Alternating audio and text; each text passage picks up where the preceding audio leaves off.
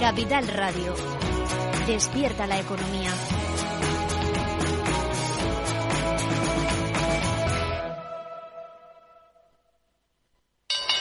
Invierte en acciones OETF sin comisiones. Tesla, Netflix, Amazon, Banco Santander, Telefónica, miles de acciones de los mayores mercados bursátiles del mundo y sin comisiones. Abre tu cuenta 100% online en solo 5 minutos. Un broker, muchas posibilidades. xtb.com. A partir de 100.000 euros al mes, comisión del 0,2%, mínimo 10 euros. Invertir implica riesgos. Si quieres conocer mejor las empresas con las que trabajas, empieza por Informa. Compruébalo con tres informes gratis, el nuestro para que nos conozcas más y los dos que tú elijas para tu negocio. Solicítalos ya en Informa.es. Informa, líder en información empresarial.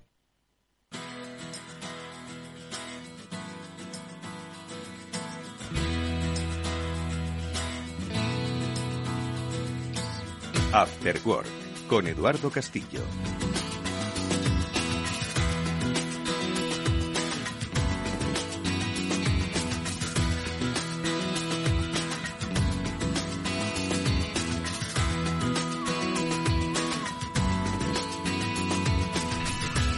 ¿Qué tal amigos? Buenas tardes, bienvenidos un día más, una semana más a este Cyber After Work, que es el programa de ciberseguridad de Capital Radio, en el que hoy vamos a hablar de un tema apasionante como es el de la informática forense y todo lo vinculado a lo que es analizar qué es lo que ha ocurrido, por qué ha ocurrido, cómo ha ocurrido.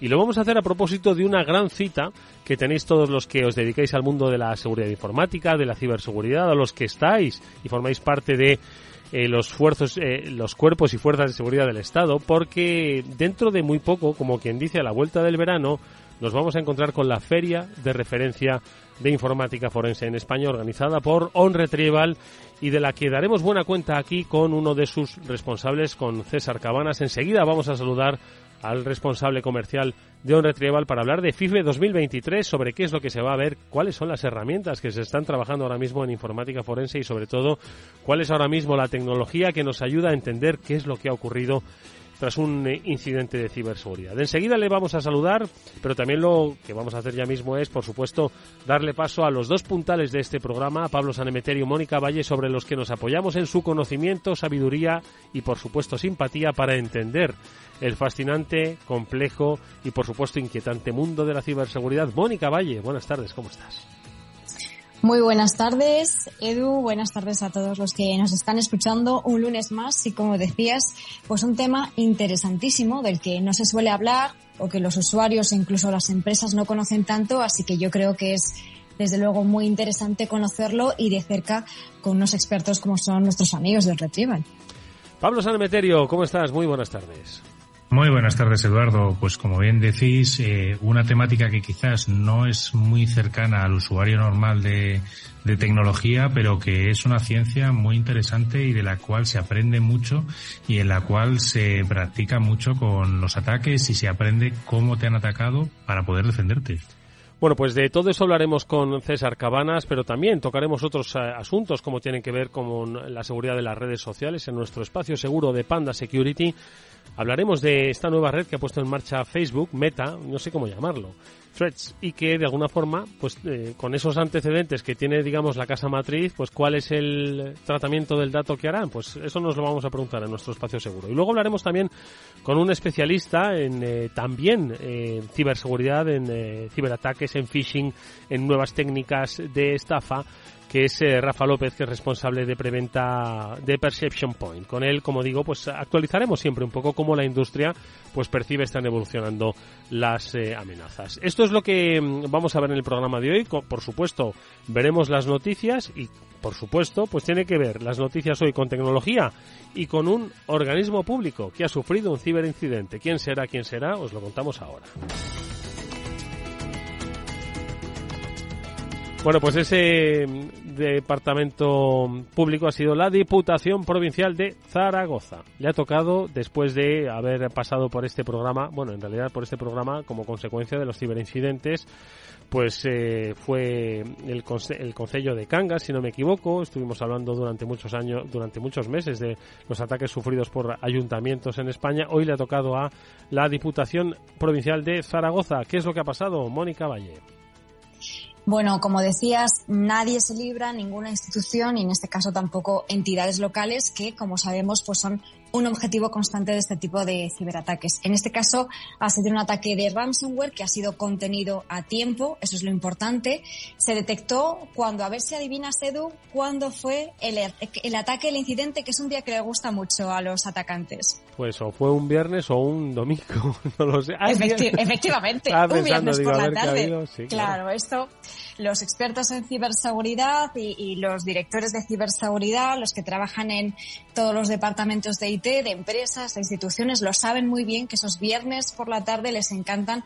Bueno, no sé si es por la tarde, pero fue un viernes y todavía está afectando un poquito al trabajo de los 400 empleados de esta institución de Zaragoza, pero en cualquier caso sí que eh, han dicho las autoridades que los técnicos reaccionaron a tiempo y no se ha producido ningún robo, ninguna pérdida de datos, que eso es lo más importante de todo. Y ahora precisamente, ¿qué están haciendo? Pues están efectuando un análisis forense para recopilar la información y valorar posibles acciones futuras que pueden ser judiciales o de otro tipo. Así que fíjate, ahora están en la fase de investigación una vez ya contenido el ataque. Sí, es que siempre hemos dicho, ¿no? Que tan importante es prevenir el ataque como saber reponerse del mismo y entender por qué ha pasado, ¿no? Y ahí ahora nuestro invitado César Cabanas nos hablará eh, largo y tendido de informática forense. Pablo, ¿alguna eh, reflexión sobre este bueno, ataque frustrado, pues esto está muy bien, significa que se van poniendo medidas, va habiendo sensibilidad ¿no? frente a las amenazas. Va habiendo sensibilidad, yo creo que también va habiendo tecnología y personal preparado para detectar estos eh, ataques a tiempo y para contenerlos. Y como bien comentáis, pues precisamente el, el, el hacer un análisis forense va a ser lo que va a dar las pistas o las pruebas de por dónde han conseguido penetrar en la tecnología de la Diputación de Zaragoza y, ver qué es eh, dónde está la brecha para poder cerrarla. O sea, como siempre aquí, pues el Centro Criptológico Nacional ayudando a todos los organismos públicos a protegerse y a mejorar su, su seguridad. Bueno, pues eh, de Zaragoza nos vamos al del terreno local, nos vamos al, a la geoestrategia mundial, porque ya sabéis que muchas veces esos ataques vienen eh, patrocinados eh, eh, por países, pero no se puede demostrar precisamente ese patrocinio oficial. Sin embargo, el Departamento de Estado de Estados Unidos ha denunciado un ciberataque que Microsoft, la compañía estadounidense, está atribuyendo directamente a China. Pablo. Pues aquí, como, como solemos decir muchas veces, el, gobierno no señala a nadie porque es muy difícil, pero oye, si la compañía es la que está señalando, pues pruebas tendrá. En este caso, pues se produce un nuevo ataque de un grupo de actores ya conocidos y, otro ataque que en este caso ha sido a través de, Office 365, de la plataforma de correo de, Microsoft, por la cual se han conseguido atacar y es que uno de los vectores por los cuales siempre atacan y se puede acceder a las compañías y de los que siempre está expuesto es el correo electrónico. Siempre hay que tener mucho cuidado con él y proteger y extremar las medidas de precaución con los correos electrónicos y con la navegación. Mónica. Hola.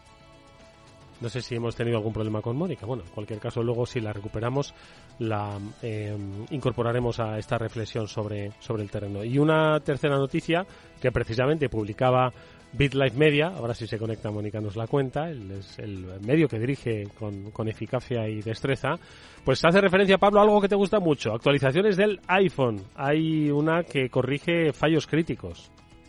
Exacto. Nos, eh, Apple ha empezado ya hace algunos meses, empezó con la nueva forma de actualizar sus plataformas, en este caso iPhone, iPad y MacOS, las, las digamos las tres más importantes, y ha, generado una actualización rápida de seguridad, compacta, que se hace rápido, que no tardas mucho en instalarla y que te protege de vulnerabilidades como la CVE 2023 de este año o la 37450, que así no te dice nada, pero lo que viene a corregir es precisamente al navegador, a Safari, a un componente del navegador que en determinadas circunstancias, si los malos las conocen bien, eh, pueden permitir empezar a ejecutar código de manera remota en tu teléfono, en tu tablet o en tu ordenador y eso ser la el primer paso hacia un compromiso de una empresa. Igual que hablábamos antes pues, de cómo el correo electrónico hay que protegerlo, en este caso también hay que actualizar siempre los equipos porque corrigen precisamente este tipo de fallos que también son muy apreciados por los atacantes porque es una forma muy sencilla de, empezar a entrar en las organizaciones. Mónica, te hemos recuperado ya, lo llevabais en BitLight. Eh, nada, eh, apunte sobre el iPhone. Sobre iPhone, efectivamente, como solemos decir, todos los sistemas operativos, todos los dispositivos pueden tener vulnerabilidades y en este caso los de Apple, por supuesto que también.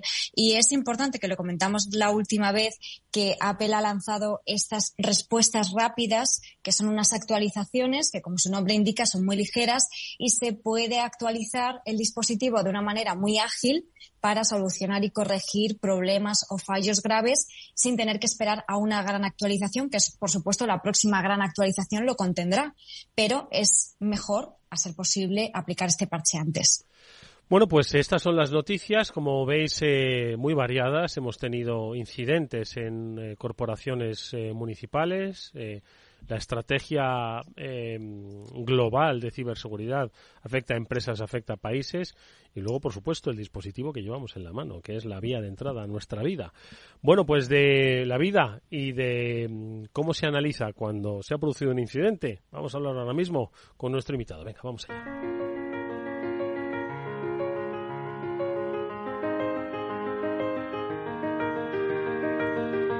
Bueno, siempre es un placer saludar a los amigos de On Retrieval en este programa. César Cabanas es eh, director comercial. César, bienvenido, ¿cómo estás? Muy buenas tardes, Eduardo. Encantado de estar otra vez aquí en Capital Radio. Es un placer que podamos hablar de la feria FIFE. Como hemos eh, explicado al principio, estamos hablando de la feria de informática forense en España que organizáis. On Retrieval es un referente en el mundo de la seguridad informática y, la, y el forensic, ¿no? En la detección de las razones ¿no? que ha habido, en la recuperación de datos, también importantísimo.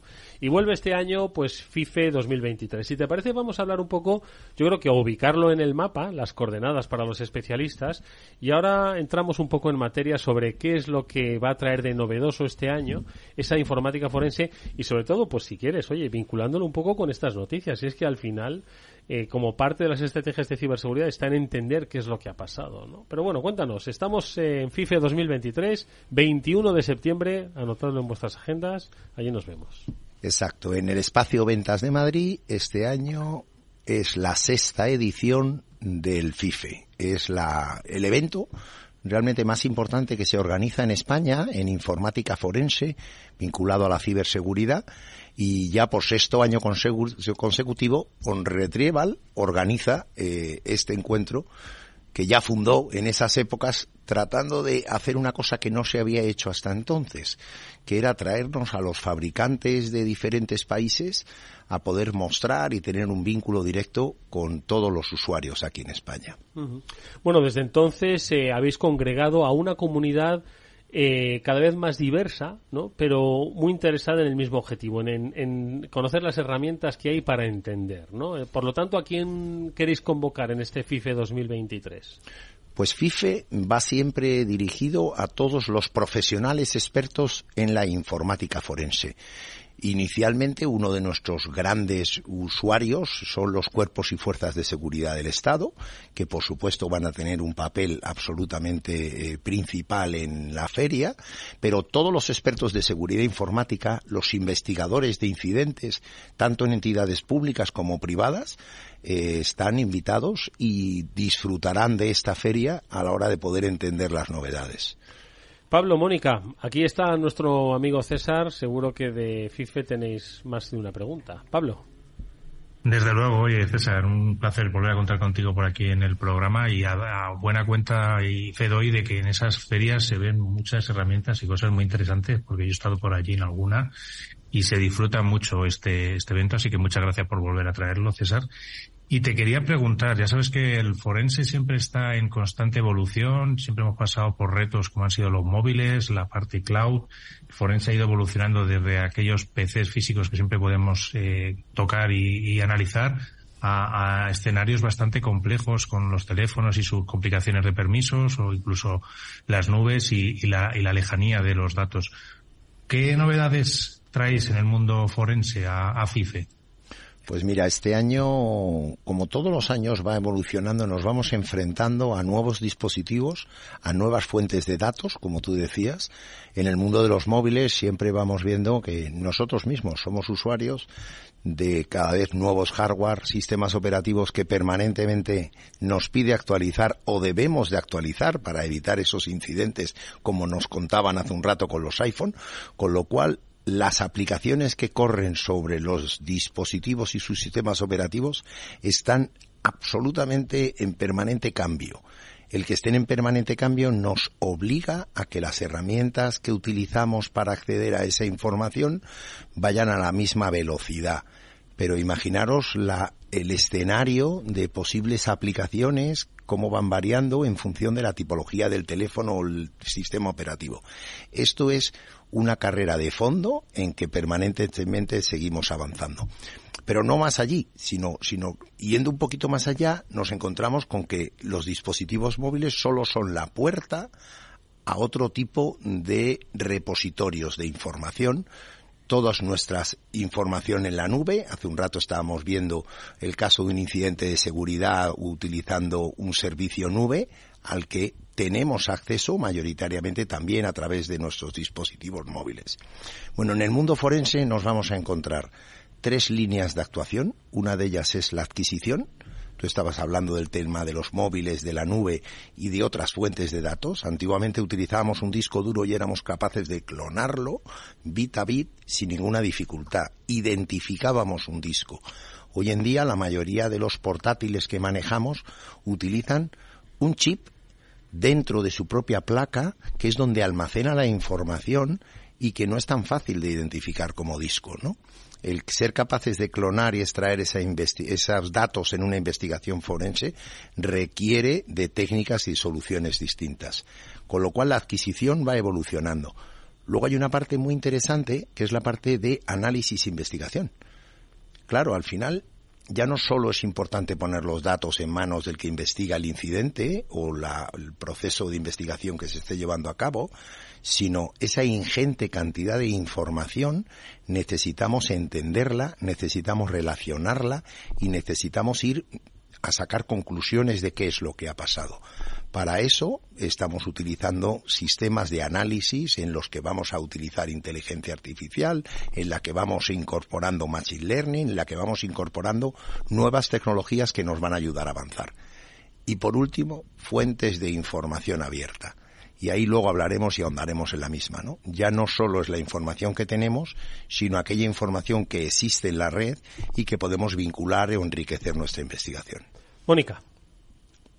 Pues César, hola, un placer siempre escucharte, aprender contigo y es apasionante lo que nos contabas, cómo han evolucionado las herramientas, la tecnología, aplicaciones y por eso estar formado a la última es vital, ¿no? Que es lo que vais a hacer precisamente en FIFE, poner sobre la mesa esos nuevos temas, los asuntos candentes del sector. Y me gustaría saber, nos has contado un poco esos temas, ¿no? Eh, que son más, eh, ahora mismo más actuales del mundo forense. Has hablado y mencionado de la inteligencia artificial aplicada a la forénsica y me parece interesantísimo. ¿Cómo se va a aplicar esto y qué implicaciones podría llegar a tener, César? Pues mira, eso nos va a permitir, toda la parte de inteligencia artificial nos va a permitir que incorporemos en la búsqueda de resultados en un análisis desde información gráfica, desde información de vídeos, desde enriquecimiento de información que podamos ir analizando de bases de datos. O sea, pensad que cada vez más cuando nos encontramos datos en, una, en, en un incidente de seguridad, podemos estar rastreando desde el blockchain, vamos a encontrar información en el blockchain en el cual aparentemente es un mundo suficientemente oculto, oscuro, como para que mm, interpretemos hoy cómo podemos saber hacia dónde ha ido este dinero o si este, estas monedas del blockchain han ido a, una, a un sitio o a otro o si realmente detrás hay una banda criminal. Bueno, todo esto estamos utilizando tecnologías de Machine Learning y de inteligencia artificial a la hora de incorporar y enriquecer todo este tipo de investigaciones. Eh, decías antes, César, que uno de los aspectos que más vais a destacar y que hoy no solo para FIFE, sino para el conjunto de la informática forense es el de la búsqueda en fuentes abiertas, el llamado OSINT que hemos eh, tocado en, más de una ocasión. ¿Por qué crees que es tan relevante que volvamos a ponerlo en primera línea? Bueno, estamos avanzando cada vez más en capacidades automáticas de captar información y de relacionar datos de determinados eh, personas o identidades que hemos descubierto dentro de una investigación. El ser capaz de mm, ir buscando a través de fuentes abiertas todos esos datos que los relacionan con otros nos permiten llegar a conclusiones insospechadas. Estamos utilizándolo para análisis de fraude, estamos utilizando a la hora de análisis de perfiles y de relaciones con terceros todo eso está permitiendo enriquecer y de verdad encontrar problemas mm, que aparentemente no tenemos encima de la mesa. En el caso de incidentes de seguridad nos van a permitir vincular con autores o posibles autores de esos incidentes. Open source hoy es una de las fuentes absolutamente necesarias en cualquier investigación. Pablo. Eh, es que no puedo estar más de acuerdo con, con César, porque el, el, OSIN, que alguna vez hemos oído hablar, hemos estado hablando, o este Open Source Intelligence, es uno de los fuentes más interesantes a la hora de tratar de encontrar esas atribuciones de esos ataques, pero a la vez más complejas, y en las cuales, pues oye, la inteligencia artificial tiene un gran, un gran papel que jugar con, con nosotros. Pero yo quería preguntarle a César, aparte de, de OSIN, eh, siguen existiendo herramientas, si sigue viendo al, forense clásico con sus copiadoras y sus software y sus periciales, o esto es algo ya del, del pasado? Sigue existiendo. Cada mundo, cuanto, cuanto más tecnología incorporamos en el sector, más tecnología tenemos, pero ninguna viene a eliminar la del pasado. Es sorprendente, como tú bien dices, a día de hoy ya tenemos capacidad de hacer análisis forense eh, haciendo la adquisición de evidencias en remoto. Bueno, muchas veces nos vamos a encontrar que si tenemos que hacer una clonación de un disco, ya no necesitamos siempre personarnos en el puesto de trabajo o del dispositivo que queremos clonar y lo podemos hacer con herramientas en remoto. Pero nos vamos a encontrar muchas casuísticas que nos van a mejorar nuestra investigación si nos personamos en el punto donde realmente tenemos que adquirir esa evidencia. Nos quiero contar en el caso de investigaciones policiales. En el caso de investigaciones policiales van a tener que personarse en hacer un registro y se va a hacer una adquisición de las evidencias en directo. Eh, esos sistemas para hacer captación en remoto nos va a valer a la hora de hacer un análisis interno dentro de una empresa o cuando tengamos esa autorización por parte del usuario a la hora de instalar un agente. Sigue estando no vamos a cambiar a día de hoy, sino que vamos a ir incorporando nuevos métodos de investigación y de adquisición y máxime en el mundo de la investigación. Conocemos a muchos expertos forenses que siguen utilizando su bisturí a la hora de ir analizando el hexagesimal y analizando los datos de una manera absolutamente manual. Y habrá casos donde realmente esos modelos manuales nos permitan llegar a conclusiones pues muy interesantes y que sean capaces de resolver un caso. Es verdad que si todos los casos los resolviéramos de forma manual, pues nuestra eficiencia sería muy baja. Tenemos que aumentar la eficiencia con tecnología y allá donde no lleguemos a una conclusión, pues ir yendo con un cirujano que permita de una manera más manual ahondando en esa investigación. Mónica, venga, una penúltima pregunta para César. Pues es que es realmente un arte la informática forense. Lo estabas describiendo, César, que hay que tener conocimiento, hay que tener creatividad, hay que tener imaginación para saber dónde buscar, saber manejar las herramientas, saber cuál usar para qué. Y me parece especialmente crítico todo esto cuando se hacen periciales, cuando hay que saber qué pruebas digitales buscar, cuando hay que presentarlas en un juicio, tienen que ser válidas, tienen que ser íntegras, tienen que tener unas características muy concretas. Y en este sentido, seguro que os encontráis muchas empresas o usuarios que vienen y y a lo mejor han hecho algo que hace que estropee de alguna manera el, proceso que os dificulte la labor. Y en este sentido, cuando una empresa, por ejemplo, sufre un ataque de ransomware, que es uno de los que seguro os encontráis más, ¿qué tienen o qué no tienen que hacer? además de ponerse en contacto con los expertos inmediatamente para no influir en ese proceso tan importante. Pues mira, dices una cosa que tienes mucha razón, Mónica, como siempre. Y en el fondo, mm, cuanto menos se toque, mejor. Cuando nos vamos a meter en manos de un experto y queremos que haga un análisis forense sobre lo que ha pasado, lo que es importante es que tengamos acceso a la información que haya podido dejar aquello que ha pasado. Si eliminamos o alteramos la información antes de iniciar la investigación, pues es, probablemente no podamos llegar a una conclusión definitiva. Entonces, nosotros podemos ver, por ejemplo, gente que venga con un dispositivo y que piensa que ha podido ser comprometido y quiere que le hagamos una investigación, un análisis forense sobre su dispositivo ha sido investigado, ha sido comprometido. Para poder hacerlo necesitamos tener el 100% de la información contenida en el dispositivo. Se nos ha dado la casuística de que en una, alguna organización han dicho, oye, queremos investigar nuestros dispositivos, pero nos han sobreescrito el 100% de un disco porque alguien no quería que alguien viera lo que había. Bueno, pues, pues probablemente ha, borrado evidencias. Su sana intención no era influir en nuestra investigación, probablemente estaría pensando en, en, en otra derivada completamente distinta, claro. Pero necesitamos la integridad de las pruebas para poder llegar a las conclusiones. Nosotros cuando nos hacemos cargo de una cadena de custodia y custodiamos esa evidencia desde el momento en el que nos hacemos cargo de la misma hasta el último momento de la investigación. Si no tenemos la integridad de las pruebas en ese instante que tomamos la cadena de custodia, pues puede haber datos que se hayan perdido. Bueno, pues eh, son muchas las cosas, muchas las herramientas, las novedades, las personas que van a poder estar en FIFE. Eh, no solo es un punto de encuentro para saber cuáles son precisamente esas herramientas que tanto cuerpos y fuerzas de, y fuerzas de seguridad del Estado como empresas eh, e instituciones van a poder utilizar.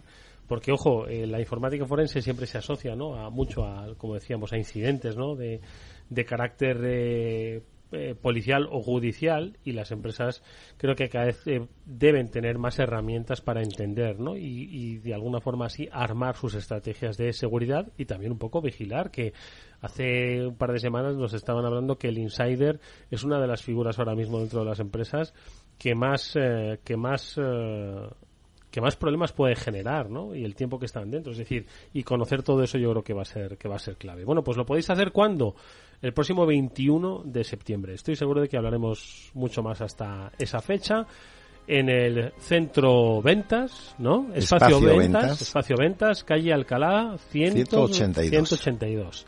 El día 21 de septiembre, FIFE, la Feria Informática de Forense en España. Eh, que es una feria nacional e internacional, ojo, eh, que van a venir aquí de todos los países. ¿Cómo puede uno apuntarse, César? Pues mira, lo que recomendamos es que se reserve la plaza, podéis contactar a través de la propia web de OnRetrieval y en cualquier momento podéis mandar a forense.onretrieval.com vuestra solicitud si no queréis o no habéis encontrado el formulario dentro de nuestra web. Son plazas limitadas, es absolutamente necesario haber reservado la plaza y que esta plaza haya sido confirmada para poder asistir. Bueno, pues ahí está, como digo, seguro que lanzamos algún que otro recordatorio antes de ese 21 de septiembre, pero bueno, aquí se está preparando ya esta feria de informática forense 2023. Eh, César Cabanas es director de On Retrieval, eh, director comercial de On Retrieval, es quien organiza nuevamente esta feria. Te vemos pronto. Gracias, César. Muchísimas gracias, Eduardo. Seguimos hablando.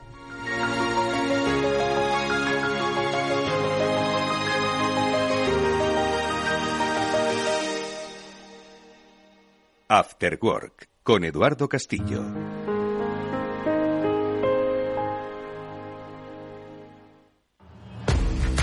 Vamos con un consejo. Si inviertes en bolsa, esto te interesa. XTB, tu broker con más de 15 años en España, tiene la mejor tarifa del mercado para comprar y vender acciones y ETFs. No pagues comisiones hasta 100.000 euros al mes. Si inviertes en bolsa o quieres empezar más sencillo e imposible, entras en xtb.es, abres una cuenta online y en menos de 5 minutos compra y vende acciones sin comisiones. Además, con atención al cliente las 24 horas al día. ¿Qué estás esperando? Miles de clientes ya confían en xtb.es. Un broker, muchas posibilidades. A partir de 100.000 euros al mes, la comisión es del 0,2%, mínimo 10 euros invertir implica riesgos.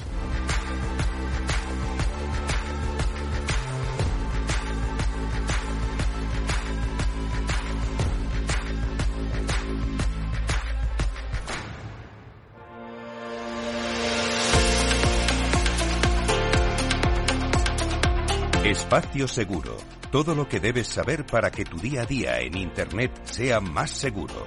De la mano de Panda Security. Bueno, pues hace poco los eh, especialistas de Panda nos eh, daban a conocer los resultados de ese primer observatorio de la ciberseguridad en Internet en el que habrían varios capítulos, uno de ellos era el referido a las redes sociales y a la percepción que tienen los ciudadanos de nuestro país sobre el uso que estas redes hacen sobre la propia seguridad y sobre la propia seguridad de sus datos. ¿no? Yo creo que es una de las cosas que poco a poco va permeando en esta sociedad y que hace que nos preguntemos qué es lo que van a utilizar pues cuando nosotros nos estamos dando de alta. Precisamente a propósito de hay cada día hay pues nuevas redes, ¿no? Nuevas redes sociales que hay algunas que bueno tienen más éxito, otras tienen menos éxito y la última, la que más está en boca de todos, pues es esta que ha puesto en marcha Facebook o que ha puesto Meta y que, ojo, todavía no está. ¿Por qué? Pues porque hay ahora mismo una, eh, una digamos, eh, sensibilidad especial por parte de los estados o por parte de los de los, eh, en este caso de la Unión Europea, con respecto a lo que empresas de fuera de la Unión Europea hacen con los datos de sus usuarios. Estamos hablando de Threads, que es esta red pseudo Twitter, ¿no? Que va a poner en marcha Meta o Facebook para los que seguimos todavía con la vieja denominación pero siempre hay pues esas sospechas de redes sociales. Pablo, Mónica, ¿qué es lo que pasa? Hmm. ¿Qué es lo que pasa? Mónica, cuando nos, cuando nos damos de alta en una red social, como en cualquier otro servicio, ojo, de Internet, ¿eh? al final para comprar en cualquier carrito de la compra de una tienda, hoy cualquier tienda tiene un comercio electrónico y eso está muy bien, ojo, eh, dinamizan, buscan más clientes, pero ojo, estamos dando datos, datos y datos. Y en redes sociales estamos dando datos, datos y datos. Y hay una pues eh, fuerte eh, corriente de protección de datos, ¿no? Cada vez mayor ya no estamos hablando de TikTok en Estados Unidos y China, sino que es que también la Unión Europea pues también está empezando un poco a tomar cartas en el asunto. ¿Es razonable esta eh, sensibilidad que hay ahora mismo el dato, al dato y al uso que las redes sociales hacen de ello? Mónica. Aquí en este caso, como bien decías, la Unión Europea es la que en modo prevención ha dicho oye, Meta, todavía no vas a poder venir a Europa hasta que no me garantices que todos los datos privados están donde, tienen que estar y que me garantices que toda tu aplicación y que toda la gestión de esos datos personales van a estar en función y cumpliendo el Reglamento General de Protección de Datos de la, de la Unión Europea. Como de momento no es así, pues por eso los usuarios europeos no podemos usar threads. De hecho, había usuarios que, bueno, sabéis o saben los oyentes que se hace el perfil de esta nueva red social a través de nuestro perfil de Instagram. Pues ha habido usuarios que han conseguido hacerlo ¿Por qué? Porque estaban utilizando el truco de la VPN, haciéndose pasar como que no estaban en Europa, sino que estaban en otro país, como puede ser Estados Unidos. Pero esto Meta ya lo ha detectado y ha puesto los mecanismos necesarios para que ya los usuarios europeos no podamos ni hacernos eh, el perfil en la aplicación ni usar tampoco el posible perfil que nos hayamos hecho eh, ni siquiera con una VPN. Entonces veremos si realmente eh, van a seguir mm, haciendo pasos para cumplir con el Reglamento General de Protección de Datos y ya podemos usar la aplicación. Cuando la podamos usar, pues va a ser como el resto de las aplicaciones en el sentido de que tenemos que seguir siempre esos mismos buenos hábitos y reglas que decimos siempre aplicables a cualquier red social en la que en definitiva estamos publicando datos personales y no solo eso, sino que a través de esas redes sociales nos pueden llegar estafas que ahora comentaremos. Pablo, ¿por qué tanta, tanta eh, preocupación con el dato que aportamos a la red social y con el dato que esta red social se queda y el uso posterior que hace de ella? Pues porque es tremendamente importante. Ten en cuenta que todos los grandes monstruos de, de Internet y de tecnología que hay en Silicon Valley, prácticamente todos, salvo una o dos excepciones, se basan en toda esa información que recopilan nuestra. Es decir, y además en el caso de Facebook es precisamente más sangrante, porque es una empresa que únicamente se dedica, o su modelo de negocio está basado en conocernos a los usuarios hasta, hasta extremos mm, muy, muy profundos o muy íntimos, ¿sabe? Pero al final su objetivo es eh, vender anuncios, vender publicidad eh, que vaya a ser útil y rentable para nosotros, o sea, que nos terminen presentando anuncios que nos vayan a, a los que vayamos a comprar nosotros. Entonces ahí el, el, almacenar, el entrenar modelos de inteligencia artificial, ¿te acuerdas que hablábamos con César? Esos modelos de inteligencia artificial se entrenan con grandísimos volúmenes de datos y con grandes datasets. Toda esa información es la que los usuarios volcamos de forma desinteresada en las redes sociales, como puedan ser nombre, apellidos, dónde has nacido, cuál es tu calle, en qué país eh, resides, fotos, fotos de tus amigos, quiénes son tus amigos, qué cosas te gustan. Entonces es toda esa información eh, que muchas veces en, en, la parte europea somos mucho más sensibles quizás que la parte americana a nuestra privacidad, eh, ahí está un poco el, secreto y, quizás esta alarma en el, en el, sentido en que la Unión Europea, que además ha multado varias veces ya a Meta por, ese uso abusivo de los datos y de no reconocer los, los derechos que, que reconoce el GDPR, eh, pues eh, hace de alguna forma bien en decir hasta que esto no esté bien eh, siguiendo la legislación que tenemos, no lo podéis presentar aquí en Europa. A mí me gustaría saber si aparte de la VPN, Mónica, hay posibilidad de crearnos una identidad americana para poder saltárnoslo y usarlo. No sé yo, El ¿eh? problema es la conexión, desde dónde te conectas para, para acceder a la, a la aplicación.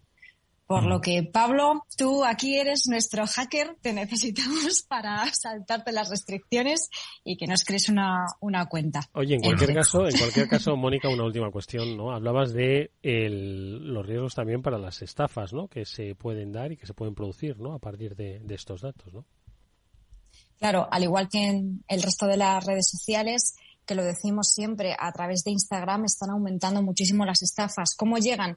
A través, por ejemplo, de mensajes directos, llegan enlaces que son maliciosos, se hacen incluso pasar por otras personas como pueden ser, contactos, ya que si a uno de nuestros contactos le infectan con algún tipo de software malicioso que consigue eh, que su cuenta de alguna manera quede comprometida y a su vez envía estos enlaces, nuestra cuenta se puede ver comprometida, a su vez envía enlaces a más contactos y se convierte en una bola difícil de parar, pero este no es el único.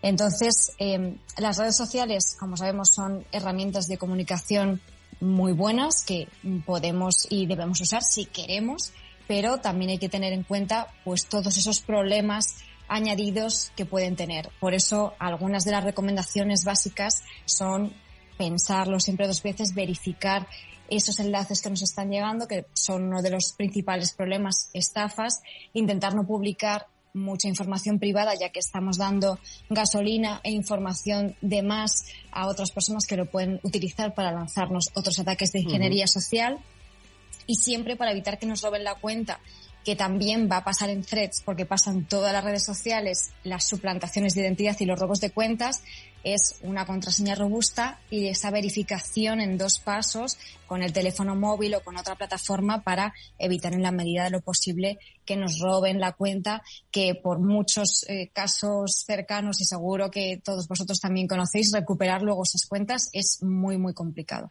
Bueno, pues eh, muy buenas recomendaciones las que nos eh, ha recordado Mónica Valle en este espacio seguro que hacemos cada semana con la ayuda de Panda Security. Tener muchísimo cuidado, sentido común y ojo con lo que contamos, que no es necesario mostrarse tanto. Venga, vamos a seguir con el programa.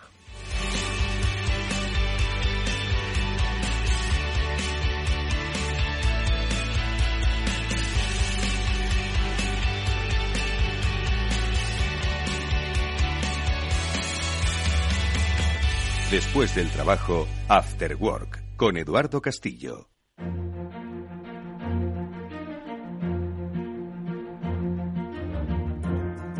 Bueno, seguimos en el Cyber After Work, el programa de ciberseguridad de Capital Radio. Enseguida vamos a saludar a Rafa López, que es responsable de preventa para la zona de Mediterráneo y de Latinoamérica de Perception Point, porque Pablo siempre, siempre parece que del phishing está todo dicho, pero no, yo creo que cada día es una ciencia y cada día se puede decir mucho y, e ir descubriendo, ¿no? Estrategias que tienen los ciberdelincuentes, Pablo. Totalmente. Yo creo que es, es, muy importante estar al día de las técnicas y las tácticas que utilizan los malos para, para atacarnos, sobre todo para ponernos en guardia y prevenir que esto tenga éxito y en caso de que, bueno, que tenga éxito, al menos detectarlo para poder responder a tiempo. Aquí, pues evidentemente, yo creo que contar con, con expertos y con personas que están al, al pie del cañón, viendo cuáles son las campañas y cuáles son los trucos que están utilizando los grupos para, para conseguir que, lo, que, que, caigamos en sus redes, es algo muy, muy valioso y muy importante para la protección y la seguridad de las compañías y de las organizaciones. Bueno, pues Rafa López, buenas tardes, bienvenido, ¿cómo estás? Hola, muy buenas tardes a todos. Eh, muchísimas gracias, Edu, eh, Pablo y Mónica por, por invitarme y poder estar un ratito con vosotros. Un placer que estés con nosotros, sobre todo que nos orientes, como decía Pablo, ¿no? El mundo va cambiando, las cosas van evolucionando y desde tu día a día en Perception Point entiendo que vas viendo eh, por dónde van esas tendencias, por dónde van, Rafa. Efectivamente, pues sí, no, no está todo dicho en el phishing, ojalá, ojalá estuviera todo dicho, pero, pero no, pues eh, la verdad que las tendencias van por eh, tratar de, evadir todas estas defensas que tanto los fabricantes como los SOC y todos los que nos dedicamos a proteger, eh, pues traten, eh, tratemos de, traten de, evadirse, ¿vale? De, eh, de hacernoslo cada vez más difícil y además lo hacen de una manera muy compleja, muy compleja y se lo ponemos además también muchas veces realmente fácil porque tal y como ha dicho Mónica, al final estamos exponiéndonos constantemente en redes sociales, dando datos a mansalva eh, continuamente y los malos eh, están muy atentos. Pablo. Pues eh, yo quería preguntarle a Rafa, ya que le tenemos, y es un, lujo poder tenerle aquí con nosotros, que nos cuente un poco cuáles son las campañas que ha visto que más éxito han tenido últimamente, eh, cuando digo últimamente es a lo largo de estos seis meses, y, si ha habido algún truco o alguna técnica evasiva que le haya llamado la atención especialmente. Pues la verdad que, bueno, es, es, que es, viene, viene perfecto porque es que hace relativamente poco, eh, hablo de hace un par de semanas como mucho, hemos estado detectando eh, una estafa, bueno, el, famoso troyano grandureiro, ¿vale? El troyano bancario que nos roba las contraseñas, etcétera. Bueno, pues eh, cuando todos pensábamos que éramos capaces de detectarlo en fabricantes, eh, sistemas de seguridad, etcétera, bueno, pues nos encontramos que, que no, que estaba evadiendo, evadiendo las defensas, estaba llegando a los usuarios finales y nos tocó hacer una investigación bastante, bastante potente porque, eh, bueno, estaba evadiendo eh, los sistemas de seguridad con una técnica que se llama eh, geofencer, ¿vale? Que, bueno, tiene un nombre un poco, ya sabéis que todas las técnicas en ciberseguridad tienen unos nombres un poco extraños, ¿vale? Pero bueno, para que los podamos entender, es una técnica que lo que hace es eh, perfilar y detectar qué tipo de dispositivo, navegador, incluso país, localización geográfica, eh, tiene el usuario, ¿vale? La posible víctima. Entonces, si pasamos unos parámetros que el atacante considera interesantes para lanzar el ataque, nos va a lanzar eh, el ataque, eh, nos va a mandar el malware, nos va a robar las contraseñas, nos va a robar, las, en este caso son credenciales bancarias, con al final el, el perjuicio que vamos a tener, porque además esto está orientado a, a usuarios no voy a decir no profesionales, ¿vale? Pero usuarios eh, de los que podemos eh, tener todos como amigos que no son del sector. Y si no eh, pasas eh, ese check, pues directamente te redirige a una página tipo Bing, tipo Google, un navegador, algo que esté limpio. ¿Qué ocurre? Que esas redirecciones, ese comportamiento extraño, hace que las herramientas se vuelvan locas, ¿vale? Para hacernos una idea, con lo cual pensamos que es algo bueno porque apunta a Google, pero detrás de esa página como tiene un código que está totalmente oculto, eh, si no afinas demasiado en la detección, te va a redirigir a la, a la página donde está alojado el troyano. Con lo cual, imaginaros, eh, se nos hace súper complicado. Y además esta última campaña eh, la reporté a Incibe porque, bueno, llegamos incluso al, bueno, llegamos directamente a la casa del actor, ¿vale? Una, una persona con nombre chino en Brasil, bastante curioso. eh, reportamos a INCIE porque iban 1.111 víctimas en 24 horas. Madre mía. Sí, sí, una, una estafa interesante y además el, el típico eh, phishing de, bueno, de la agencia tributaria que te ha devuelto 1.200 euros, el, el típico phishing de, bueno, pues que te pueden enviar una, una factura de telefonía móvil eh, con un cargo o de, o de eléctrico, sobre todo ahora que, que, está bastante, bastante al día con el tema de la factura, con los aire acondicionados y con el calor. pues imaginaros si, si nos estudian, ¿vale? O sea, incluso el tema de, del clima que hace, si utilizamos o no el, el, la corriente, el, aire acondicionado, la calefacción. Entonces, bueno, pues eh, yo te diría que es algo fácil de detectar al ojo humano, pero eh, nadie está exento de eso. Entonces es una campaña súper compleja eh, en la que hemos detectado. Por suerte, la estamos consiguiendo bloquear eh, y reportar INCIDE, pero imaginaros a unos 300 euros aproximadamente que se ha calculado por persona, por 1.111 personas en 24 horas que ya sabíamos que habían caído, son casi 200.000 euros. Madre mía. Una pasada. Madre mía. Mónica, ¿qué te parece? Pues una, una barbaridad, la verdad que sí, Rafa. Gracias por contarnos esto, porque yo creo que son este tipo de casos los que es importantísimo que los conozcan usuarios, empresas, para detectarlo, ¿no? Decías que el aspecto precisamente es de phishing, aunque al final eh, lo que eh, nos toca es eh, un, un troyano bancario, ¿no? Y creo que también, como decías, hubo una campaña muy fuerte hace poco de una compañía de energía. Es decir, cualquier empresa o entidad puede ser suplantada en este caso danos, danos algunos trucos. Tú que lo has visto tan de cerca, ¿qué trucos podemos tener para detectar, oye, esto es lo que nos estaba diciendo Rafa el otro día? Pues eh, bueno, lo, primero, eh, lo, eh, lo, habéis dicho antes, el sentido común, ¿no? Que muchas veces es el menos común de los sentidos. o sea, es, es, algo imprescindible. los consejos, pues a ver, el sentido común nos dicta que si yo estoy esperando una devolución de Hacienda, eh, yo he hecho declaración de la renta, etcétera, eh, Hacienda no se va a comunicar conmigo por un correo electrónico, me va a llegar un SMS de la agencia tributaria, su devolución está siendo eh, tramitada o ha sido tramitada, devuelta, etcétera. Al igual que, por ejemplo, en las facturas, las facturas sí que podemos llegar a recibir pues bueno, que, nuestra compañía eléctrica, nuestra compañía de telefonía nos envía la factura. Ahora, si tenemos dudas eh, porque vemos que eh, cada vez es más eh, difícil diferenciar el phishing, ¿vale? El cuerpo del mensaje del original, aunque tenemos los trucos de mirar el remitente muy bien, cada vez, bueno, lo van lo van suplantando cada vez mejor porque utilizan el domain alike, que es los dominios parecidos. Entonces, muchas veces al ojo humano es difícil, pero si tenemos dudas, tan sencillo como llamar por teléfono a nuestra compañía, a nuestro banco, y preguntar por esa factura. Y luego, prácticamente yo creo que casi todos nosotros eh, tenemos acceso a, los servicios digitales de cada compañía, entrar para ver si esa factura está correcta. Y si no tenemos, porque mm, al final eh, muchas personas de las que caen son personas que no están acostumbradas a utilizar estos servicios y de eso se aprovechan, llamar por teléfono o preguntarle a alguien que sepa, es decir, utilizar el comodín del público de toda la vida, porque es mejor llamar por teléfono, que nos hemos encontrado muchas veces el no he llamado porque me ha dado vergüenza, es mejor llamar eh, y pedir ayuda eh, para ver si eso realmente es, un, eh, es una estafa que luego sufrir una estafa de 900, 1000, 1200 y bueno, eso en, en cantidades entre comillas pequeñas, aunque en una familia en estos tiempos pues puede hacer muchísimo daño. Hmm. Pablo.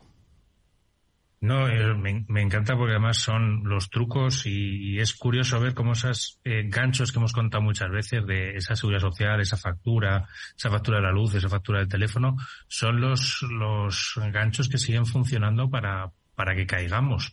Y, y, como bien dice Rafa, uno de los mejores consejos, que no le den vergüenza a la gente llamar o denunciar en caso de haber sido víctima, pero antes incluso de ser víctima, entrar en los propios servicios de forma proactiva tú, o sea, ir al, al propio banco o al propio, a la propia empresa de telefonía a validar que realmente nos han hecho ese cargo.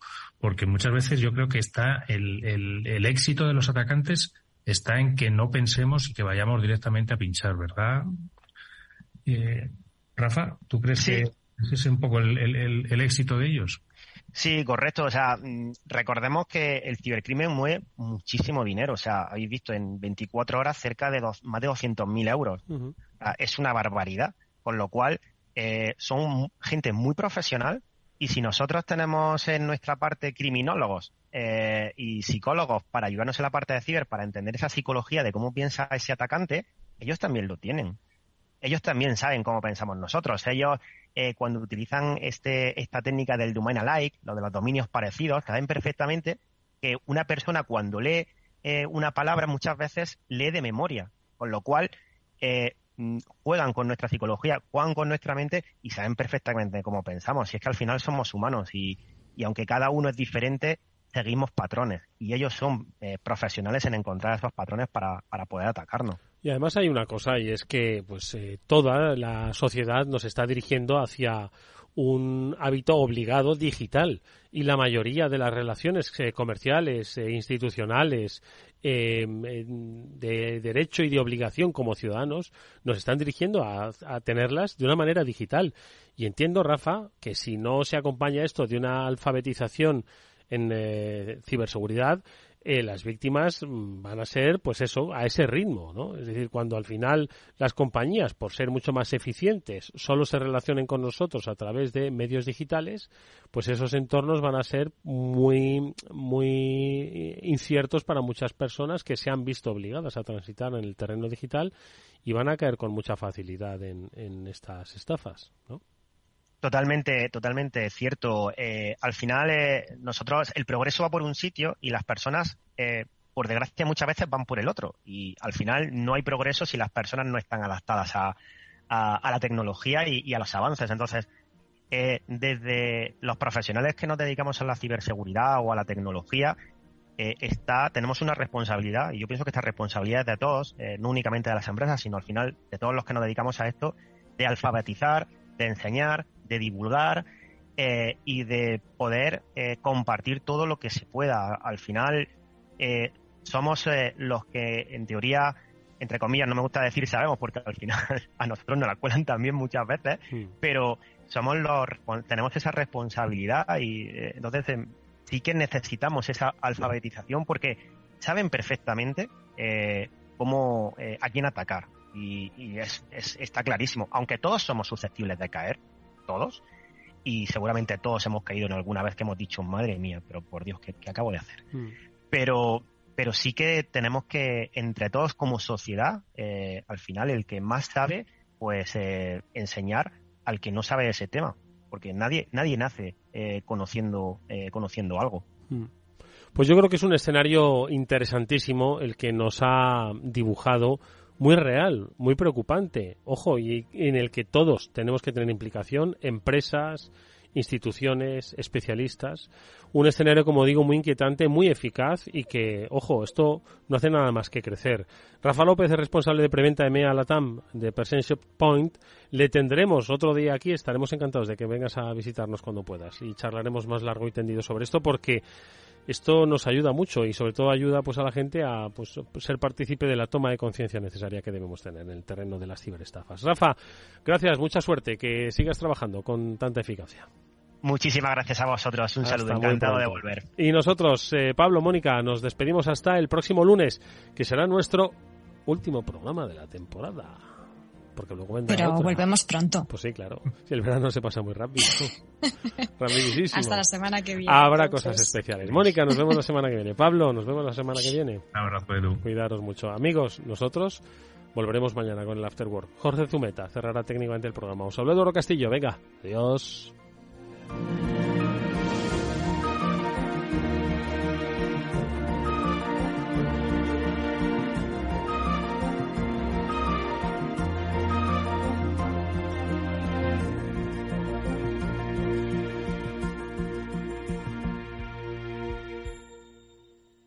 ¿Qué es ir más allá? Con Arval podrás llegar donde te propongas de la forma más sostenible y asegurar un mundo mejor contribuyendo a la seguridad en carretera, al futuro de las ciudades y a la calidad de vida. Ser responsable sin tener miedo al liderar el cambio. Arval, la transición energética arranca aquí. Más información en arval.es.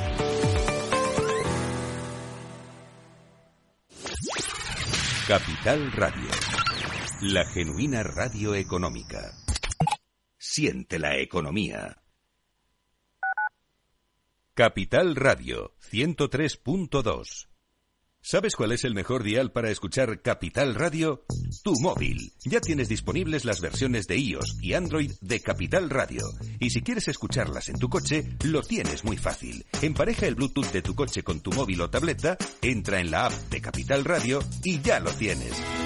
Escucha Capital Radio en digital. Y si te preguntan qué escuchas, no lo dudes. Capital Radio.